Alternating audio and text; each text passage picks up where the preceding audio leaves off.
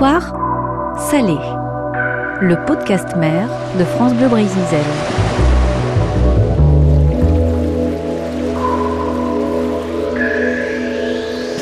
C'est une femme au caractère bien trempé dans l'eau salée que je vous invite à découvrir dans ce nouveau numéro d'Histoire salée. Elle a navigué sur toutes les mers du monde, sur des petits voiliers et sur des grands, seule et avec d'autres, participé aux plus grandes courses au large, le Vendée Globe, la Route du Rhum ou encore la Solitaire du Figaro.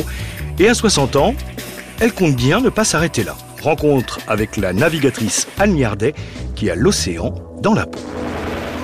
Bah pour moi, c'est toujours l'aventure. Il y a des moments durs, hein, des moments où on se dit euh, qu'est-ce que je galère, euh, et puis à un moment donné, euh, tout se dégage. Et là, tu te dis mais je sais pourquoi je fais du bateau, je sais pourquoi je navigue, pour être bien, avoir l'impression d'être à ma place, vraiment.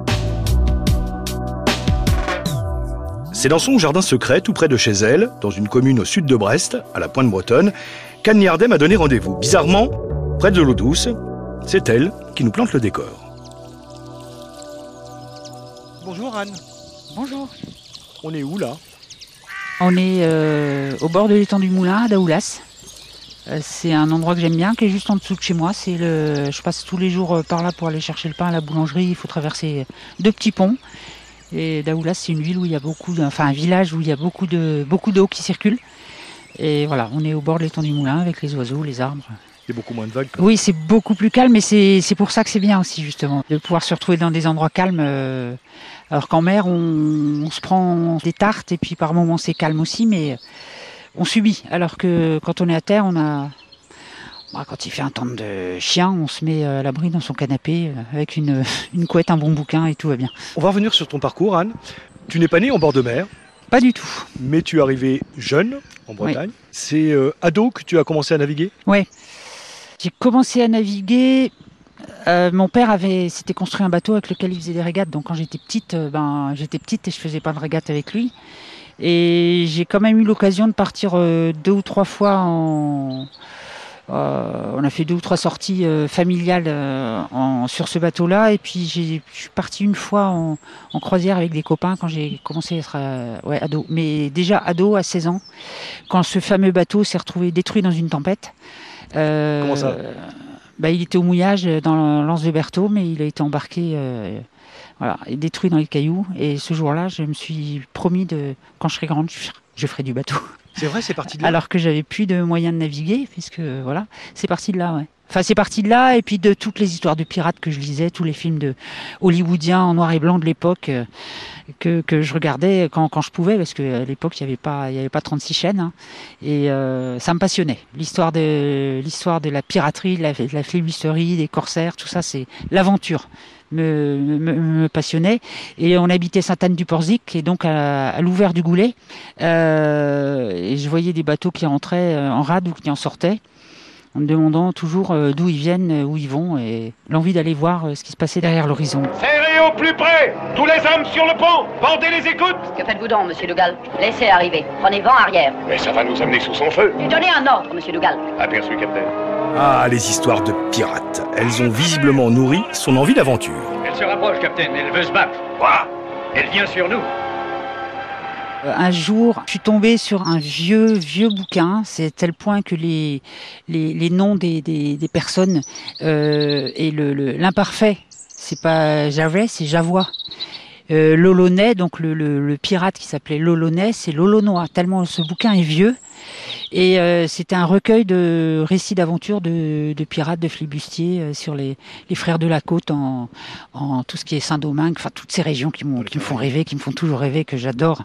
La mini transat va en Guadeloupe. Moi, j'ai un faible vraiment pour la Guadeloupe parce que chaque fois que j'y suis allé, j'ai été bien accueilli. Quand on arrive en bateau euh, sur une route du Rhum ou une mini transat, on est, on est bien accueilli. Et puis peut-être que j'ai une facilité à, à m'adapter. Je sais pas. En tout cas, c'est des endroits que j'aime beaucoup. C'est une culture que j'aime beaucoup. C'est des régions qui ont une histoire chargée et c'est beau. Voilà. Et puis, euh, ce que tu évoquais aussi, cette histoire d'aventure. Oui, bah ça, c'est. Euh, moi, je pense que j'ai un, un tempérament, un côté aventurière, oui, certainement. Euh, pas forcément casse-cou, ça veut pas dire casse-cou, hein, mais aventurière, j'aime bien aller voir, j'aime bien aller découvrir des endroits et des gens. C'est important aussi de rencontrer les gens qui habitent dans un endroit où on arrive en bateau. Et le fait d'arriver en bateau facilite le, contact par rapport au fait de débarquer d'un avion, tout simplement, et d'aller se mettre dans un hôtel. Quand on arrive en bateau, je trouve, enfin moi j'ai eu des contacts beaucoup plus faciles, je pense que que ce que j'aurais eu si j'étais euh, arrivé en avion. Avant de se lancer dans la compétition, Anne Liardet a arpenté les pontons et travaillé dans le milieu de la course au large. En fait, j'ai commencé à, à 18 ans. Euh, j'ai passé mon bac. euh, J'habitais Brest. Je me suis mise à arpenter les pontons les dimanches pour prendre les, départs de régate, trouver les embarquements. Donc ça a bien marché, ça a bien fonctionné. Je me suis retrouvée avec un super équipage sur. euh, je- J'en parle toujours avec émotion de ce bateau Samsara. J'ai énormément appris là. Et effectivement, euh, comme j'étais une, euh, une fidèle des pontons, euh, un jour Bertrand Cudenec, qui venait de créer sa voilerie, qui avait ouvert sa voilerie euh, depuis euh, six mois, euh, m'a demandé si je voulais venir bosser avec lui. Voilà. Et donc j'ai mis le pied dans, le, dans la voilerie, fabrication de voiles. Et Bertrand Cudenec, c'est la voilerie, c'est devenu la voilerie Incidence, donc une grosse grosse voilerie euh, euh, française. Et moi j'y suis resté deux ans, jusqu'au jour où je suis parti, euh, euh, je vais dire sous d'autres cieux. C'est là que je me suis retrouvé un, pied dans le sur un, un catamaran de course euh, qui se préparait pour courir La Rochelle à Nouvelle-Orléans. Il était de passage, j'étais de passage, euh, je remontais sur, euh, sur Brest, il remontait à Concarneau. C'est la route, tu m'embarques, il m'a embarqué. Et puis en fait, j'ai pas quitté le bateau jusqu'au départ de la course parce que je, je suis resté leur filer un coup de main pour la préparation du bateau. Et c'est comme ça que je, par la petite porte vraiment, et sur des coups de, de pas de hasard parce que ça se provoque toujours un peu, hein, mais euh, que, je, que je suis rentré par la petite porte dans le monde de la course au large. Et tu parlais de voilerie aussi, c'est c'est une expérience qui t'a permis d'avoir une certaine expertise aussi pour la suite, pour la course au large. Ben, en fait, dans la course au large, il faut savoir faire plein de trucs. Alors, je suis championne du monde de rien du tout, c'est ce que je dis à tout le monde. Moi, je ne suis championne du monde de rien du tout. Par contre, je sais gérer à peu près tout. Euh, une panne électrique, je saurais aller trouver la panne électrique. Euh, un problème euh, électronique, euh, pas forcément, mais euh, déjà le bon sens veut que ton NKE il saute, enfin ta centrale de navigation saute. Tu commences par aller vérifier tes circuits électriques et voir si t'as pas un truc qui est débranché. Ou, enfin, c'est c'est de la réflexion et puis du, de, de- le fait de mettre le- le- les mains dans la préparation du bateau. On sait comment est fait son bateau. Je connais beaucoup de choses. Euh, je pense que je suis assez, euh, j'ai la tête au système D, à trouver des solutions, euh, à inventer des solutions quand il n'y a pas le, le- le matos euh, complètement ad hoc pour faire le pour faire le truc. Et, et c'est pour ça que quand je pars en mer, j'ai absolument confiance en moi. Mais sur un bateau, mais aussi dans la vie, euh, chez toi aussi, tu es système. Ah, je suis, ah, je suis, je suis. euh, ma maison, je refais ma maison de A à Z. Il n'y a que la toiture sur laquelle j'ai pas travaillé, mais euh, tout le reste, l'électricité, la plomberie, les aménagements, la salle de bain, j'ai fait ma salle de bain de A à Z. Et puis je suis une, je suis une manuelle. Moi, c'est ce qui me plaît, c'est travailler avec mes mains. J'adore ça. J'adore ça. Moi, je déteste être assise à une table euh, euh, sur un ordinateur. C'est, pour moi, c'est une torture. Par contre, euh, être à l'extérieur, euh, à l'extérieur, j'adore. Même à l'intérieur, être bricolé, me, me servir de mes mains, j'adore ça. La paresse, la fiantise, se reposer, tu connais pas quoi. Si, Ah. ah si, si, bien sûr que si. Ce que je disais tout à l'heure, c'est que moi, j'hésite pas quand, quand, je, me- quand je me dis, attends, Liardet, il faut que tu te poses là, t'es es crevé, ou alors t'en as ras la casquette de trop, trop cogiter au machin, et tu te poses, tu te prends un bouquin, et puis, euh, si, si, j'adore lire aussi.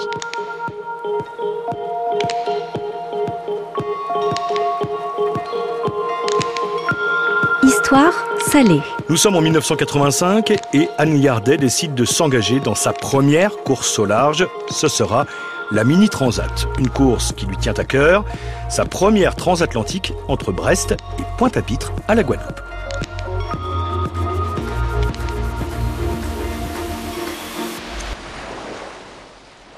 C'est ma première transat en solitaire, et euh, à part euh, trois jours de navigation en solo avant, j'avais jamais, j'avais pas fait de solitaire du tout. C'est fou ça. Euh, en fait, je parlais de confiance en moi, j'ai vraiment confiance en moi et je savais que ça allait me plaire. Donc voilà, je suis, je suis parti. Il faut préciser que quand on parle de Mini Transat, on parle de bateau de 6 mètres 50, Ouais. petite coque de noix hein, à l'échelle de l'Atlantique. Oui, mais même un IMOCA, c'est une coque de noix à l'échelle des océans. Euh, le, mini, on va traverser, euh, on part du golfe de Gascogne, euh, on, on va aux Canaries et après on traverse, on est dans les Élysées. Donc c'est des parcours qui sont théoriquement, sauf cyclone évidemment, parce que c'est la route des cyclones quand même, c'est c'est des conditions que, que un mini transat peut supporter. Euh, la route dans l'autre sens à la même saison, il ferait pas. Alors, tu le disais, très peu d'expérience avant de te lancer dans cette euh, première euh, mini transat. Comment tu l'as vécu? Très peu d'expérience en solo, mais j'avais déjà euh, couru la, euh, la route de la découverte et j'avais aussi navigué, j'avais fait une, un aller-retour aux Bermudes sur Penduxis et puis euh, j'avais aussi fait euh, euh, un, un convoyage euh, la Nouvelle-Orléans-Tanger. Donc j'avais déjà de l'expérience du large, enfin l'expérience. C'était pas une grosse expérience, mais j'avais déjà vu un petit peu ce que, ce que ça pouvait donner. Mais, euh, mais je suis parti et puis j'ai j'ai fini, je suis arrivé. Dixième. Dixième et première femme à boucler la mini transat. Les courses vont alors s'enchaîner avec, dans la foulée, la solitaire du Figaro, une course en solitaire par étapes. J'avais fini euh, dixième, je crois, et puis euh, dont une étape de sixième euh, à la Corogne. J'étais fière. hein. Oh la vache, t'es branleuse. euh, J'avais 20, euh, 26 ans et t'es branleuse et puis tu coiffes au poteau. Enfin, des, des- quelques copains, bon que tu connais parce que ça fait un bout de temps que tu navigues contre eux, etc. Mais c'était l'époque des où il y avait euh, ouais, Philippe Poupon, il était là quoi. Il y avait euh, Patrick Morvan, il y avait euh, tous les grands noms de, de, de la voile qui étaient. Voilà, c'était ça, c'est mon, c'est, c'est ma génération. Quoi. 89, alors là, on, on parlait justement de, de petits bateaux, euh, on parlait de 650, là, on, on passe à euh, le standard au-dessus, hein, c'est le multicoque pour une tentative de, de record. Ouais. Euh, Là, on n'est plus du tout sur la même dimension et Bah, en fait, là, c'était quand même, euh, c'était quand même casse-gueule parce que je partais avec un, un trimaran de 50 pieds, c'est pas gros, c'était assez gonflé. Mais euh, on n'a pas battu le record, mais on est arrivé à San Francisco après euh, quelques déboires, effectivement, on a eu quelques déboires. Mais euh, on est arrivé. Du type, euh, au passage du Cap Horn, euh, c'est con, une poulie de Bastac, une poulie du, palan de Bastac se casse. Donc c'est les, les câbles qui tiennent les mâts, le mât sur l'arrière. Donc la poulie du palan se casse, donc le palan se détend, le mât part sur l'avant. Et dans les, dans les deux jours qu'on suivi, euh, euh, à bâbord, il y a trois haubans sur cinq qui ont, qui ont, qui ont lâché, qui se sont cassés. Donc euh, il a fallu ré- réparer réfléchir à comment réparer des trucs euh, qu'on n'avait pas forcément à bord. Donc j'y ai passé un petit peu de temps, un peu de à, à réfléchir, parce que c'est vrai que je, quand, quand je me lance pas comme ça, je me précipite pas. Euh, j'ai réussi à réparer euh, et à remplacer euh, les trois haubans. Il y a qu'un truc que j'avais pas réussi à faire, euh, c'était sur la remontée, le, le désalinisateur est tombé en panne. Je savais d'où venait la panne, mais euh, il fallait une clé spéciale pour démonter le désalinisateur que le, four- le- que le fabricant ne m'avait pas fourni. C'était juste un problème électrique. Je voyais les fils, mais je pouvais pas les atteindre, et c'est là ça. Et alors l'histoire veut que le Vercors, qui est un bateau câblier de Orange Marine maintenant, euh, patrouillait par là. Il rentrait d'une mission euh, entre Hawaï et je sais plus où, et il passait par euh, le canal de Panama. Et euh, nous, on était du côté des Galapagos, et il s'est dérouté et il nous a, il nous a donné de l'eau plus des briques de vin rosé plus. On n'a pas fini, mais on est arrivé. Puis arrive la plus célèbre des transatlantiques, la route du Rhum, en 1990. Cagnardet va boucler, mais hors délai, elle ne sera pas classée.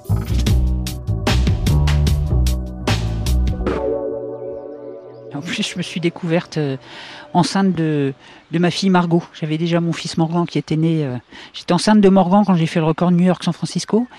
Et là, je me suis découverte euh, en, en cours de route enceinte de ma fille Margot. C'est fou ça. hein. ouais, c'est rigolo. C'est rigolo. Mais c'est pas une maladie. hein, et donc, comme ça se passait bien, quand ça se passe bien, c'est ça se passe bien. Quoi. La route du Rhum, puis la course Ouais, autour du monde, ouais. le Vendée Globe, ça Ouais. c'était 2004-2005 sur Roxy. Parce qu'après la, la fameuse route du Rhum euh, 1990, euh, j'ai arrêté de naviguer puisque j'avais déjà Morgan et j'étais enceinte de Margot. Et bah, j'avais envie de m'occuper de mes enfants. Donc j'ai levé le pied sur la course au large. C'était pas du tout un sacrifice. C'était ça s'est fait naturellement. avec leur père, on est parti au Mexique et puis en Polynésie. Donc ma fille Manon, elle est née au Mexique. Voilà, histoire de lui mettre un truc un peu original aussi, puisque les deux autres étaient euh, New York-San Francisco, euh, route du Rhum. Euh, Manon est né au Mexique.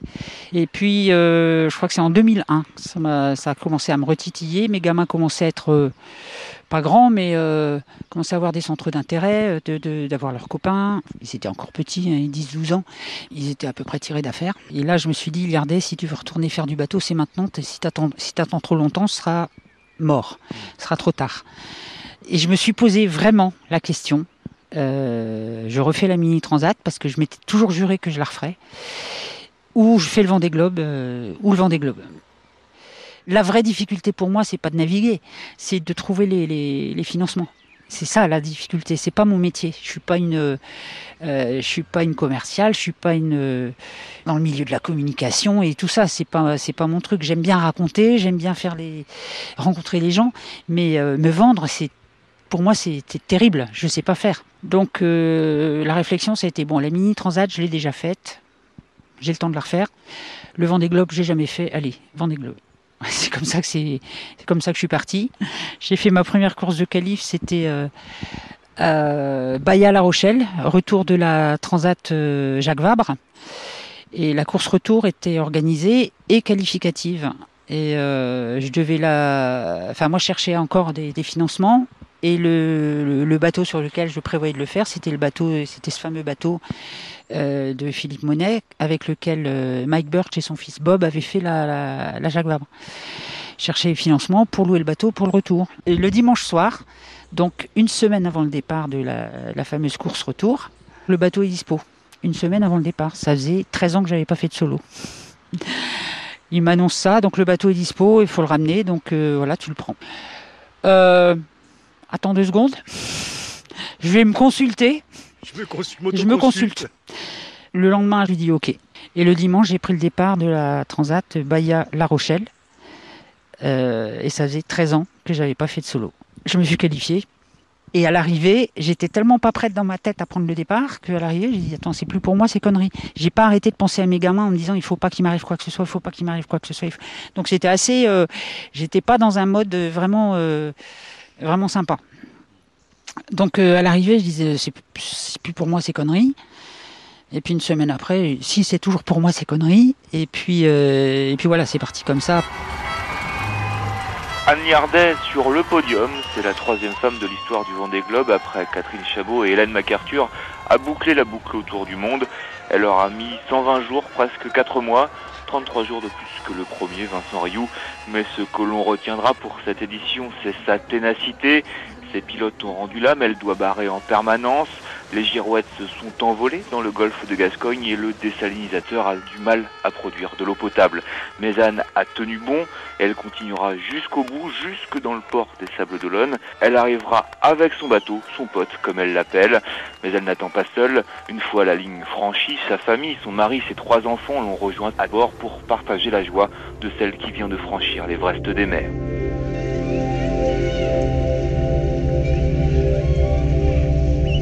Anne Liardet finit le Vendée Globe 2004-2005 en dixième position et devient la troisième femme à boucler ce tour du monde sans assistance et sans escale. L'année suivante, elle repart pour une deuxième route du Rhum, mais garde toujours en tête sa toute première épreuve, la Mini Transat, sur laquelle elle espère bien repartir. En attendant, ce n'est pas contre les éléments qu'elle va devoir se battre, mais contre un cancer qu'on lui diagnostique en 2015. J'avais un, boulot qui était prévu.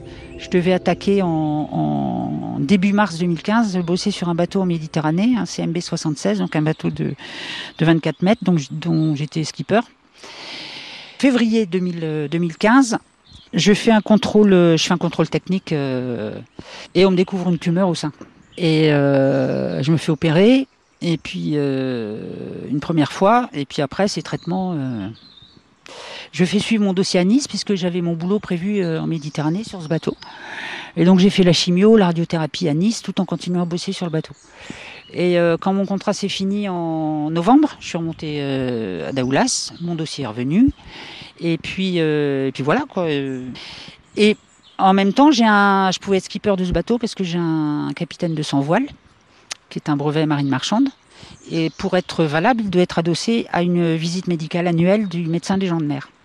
Donc en février 2016, je vais voir mon médecin des gens de mer pour renouveler mon certificat médical. La visite se passe bien et puis euh, bêtement, mais vraiment, j'aurais mieux fait de fermer, la fermer. Je lui dis bah tiens en 2015 voilà j'ai fait ça, euh, chimio, radiothérapie, euh, opération, enfin bref. Et là il me regarde et il me demande quand est-ce que vous revoyez votre oncologue? Enfin je la fais, je la raccourcis un peu.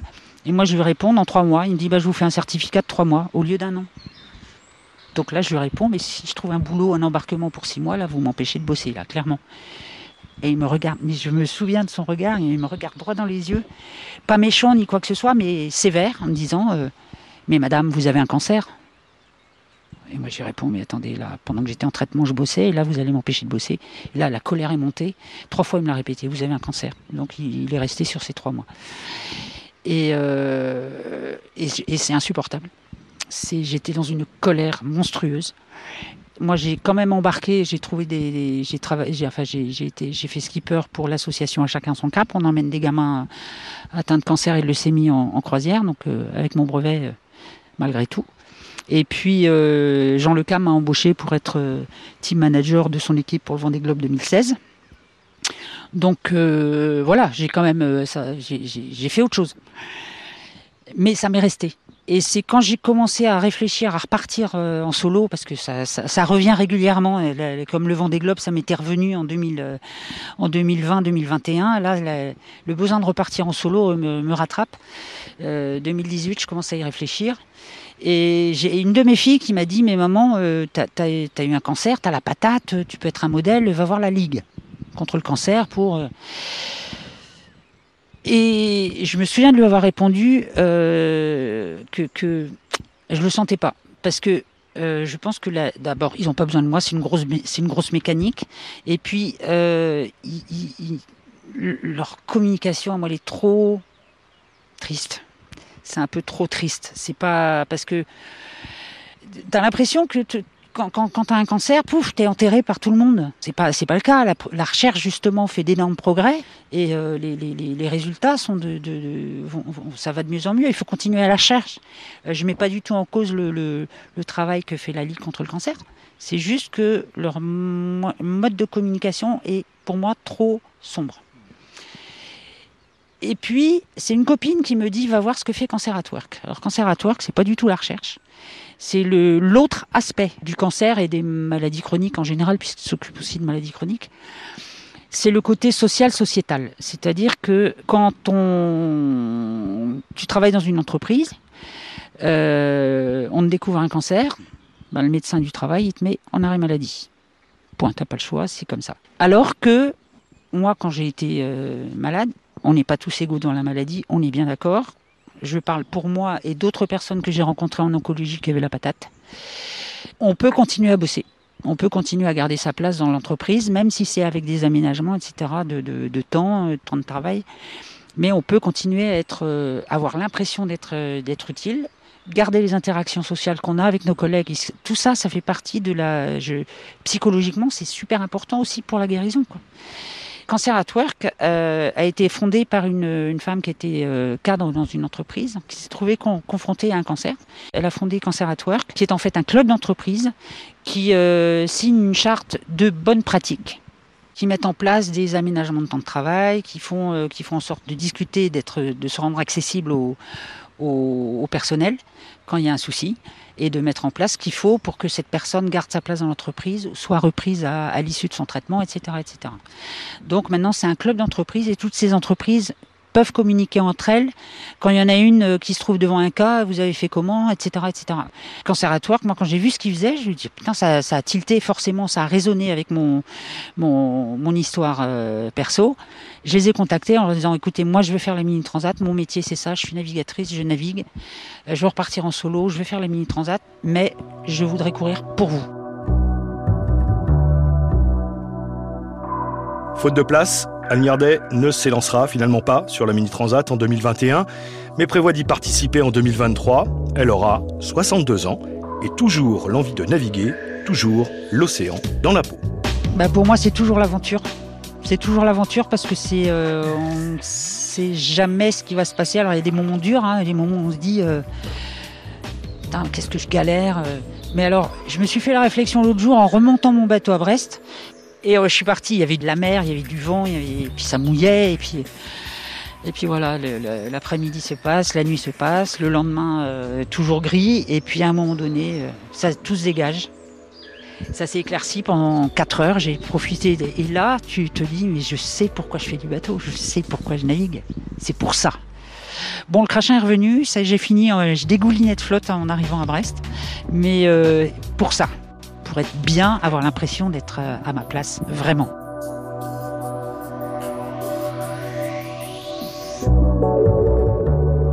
Histoire salée. Le podcast mère de France Bleu Brésil. Un podcast à retrouver sur francebleu.fr et l'application Radio France. Je vous retrouve bientôt pour un nouvel épisode d'Histoire salée consacré à l'incroyable expédition La Pérouse.